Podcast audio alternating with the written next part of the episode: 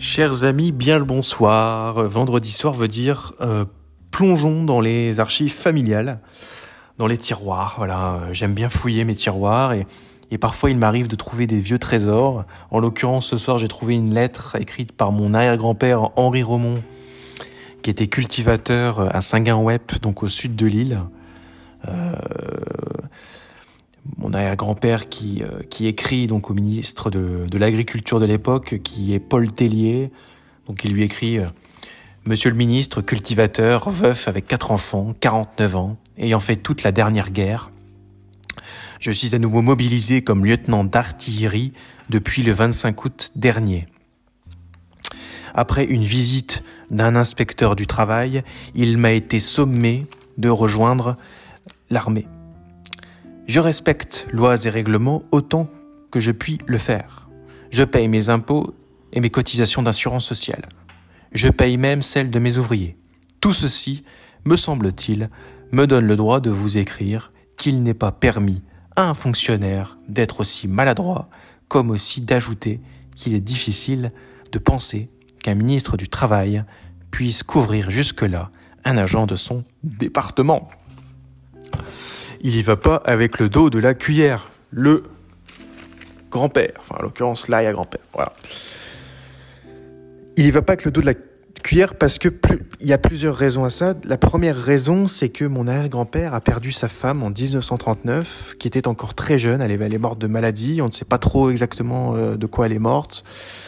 Euh, bon, euh, il se retrouve avec quatre enfants euh, à charge et une exploitation agricole à faire tourner.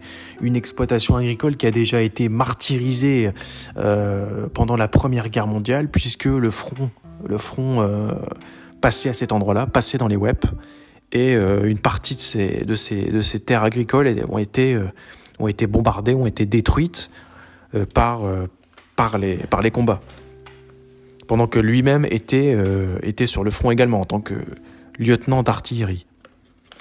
Donc euh, bon, euh, arrive la guerre, il est de nouveau mobilisé, il écrit cette lettre au ministre pour dire écoutez, bon, moi je veux bien, mais j'ai 49 ans, j'ai quatre enfants, j'ai une exploitation à faire tourner, j'ai droit normalement à une permission agricole.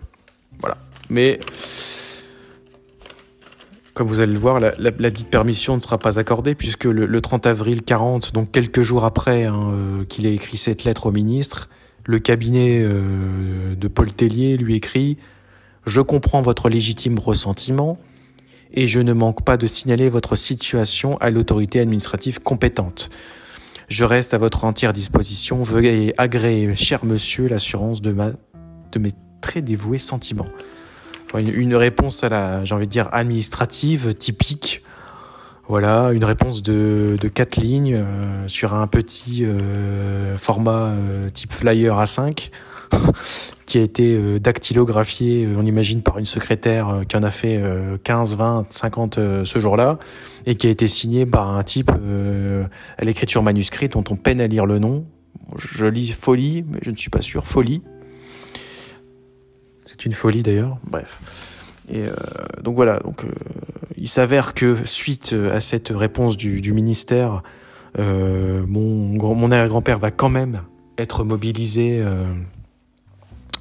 dans l'artillerie française pour combattre les, Allemands, puisque j'ai lu dans une coupure de presse que qu'il est rappelé comme officier d'artillerie et qu'il laisse à sa sœur donc euh, à mon arrière grand-tante, euh, ses quatre enfants et sa ferme à, un personnel qui est déjà réduit par la mobilisation. Donc en gros, euh, ils étaient deux quoi. Ils étaient deux à s'occuper de la ferme pendant que lui était rappelé au combat. Donc c'est une situation assez assez terrible. Mais quoi qu'il en soit, il va pas se laisser abattre puisque la France présente l'armistice euh, en, 1940 et que euh, il va revenir euh, sur son exploitation agricole après cette période, cette courte période, hein, mai, juin, juillet, on parle de trois mois, trois mois et demi au, bas mot. Et donc après la débâcle, Henri Romont, il va pas tarder à, prendre rang parmi la résistance.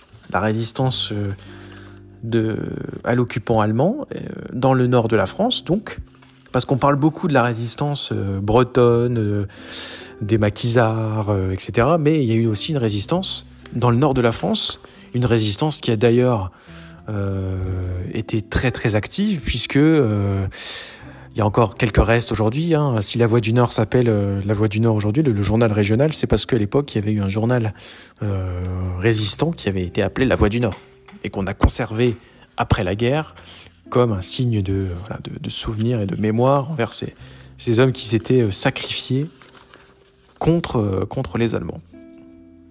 Et d'ailleurs, d'ailleurs, c'est assez intéressant puisque dans les, dans les autres papiers que j'ai sur euh, mon arrière-grand-père, j'ai retrouvé un vieil ordre de mission qui a été émis par les forces françaises de l'intérieur.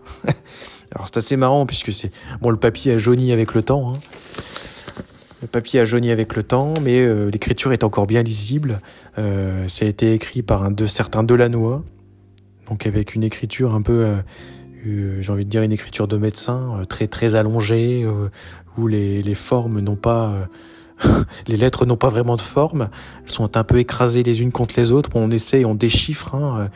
il est écrit le lieutenant Romont Henri est désigné jusqu'à l'arrivée de l'officier chargé du commandement et après de la brigade ou alors de, du, bataillon à Saint-Gain-Web voilà euh, il est dit, les autorités locales sont priées de mettre tout le nécessaire à la disposition de cet officier. Donc voilà, c'est une preuve écrite que mon arrière-grand-père a bien participé à la résistance locale, euh, puisqu'il y a ce tampon République FFI avec la croix de Lorraine, euh, et, cette écriture d'un certain Delannoy, qui, qui, voilà, qui un papier, un ordre de mission qui a été écrit le 10 septembre 1944. Voilà, donc là, on est vraiment près de la libération du pays et, euh, et voilà. Donc, euh, je voulais vous faire part de, de ce document vraiment qui est, qui, euh, est tout à fait, qui, est tout à fait voilà, émouvant de, de mon grand-père. Hein. En fouillant, j'ai aussi retrouvé des vieilles cartes de, circulation militaire hein, qui, qui permettaient aux, aux, gens de se déplacer pendant, pendant la guerre.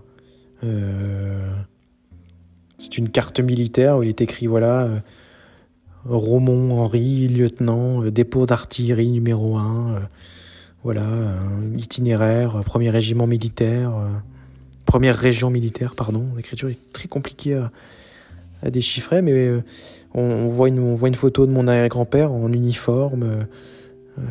C'est assez émouvant de, trouver ces papiers-là. Il y a aussi le brevet militaire de, mon arrière-grand-père où il est marqué son grade. Donc lieutenant, euh, le département du Nord, son domicile à Saint-Gain-Web, euh, son corps d'affiliation, l'artillerie, le premier, le, la première région. Donc euh, voilà, il y a encore une photo à l'intérieur. Voilà, ce sont des documents uniques qui nous font prendre conscience que quelque part notre, chacune de nos familles a été, a été touchée en son cœur par, par ces événements-là et, et euh, qu'on ne doit, pas l'oublier, voilà, tout simplement.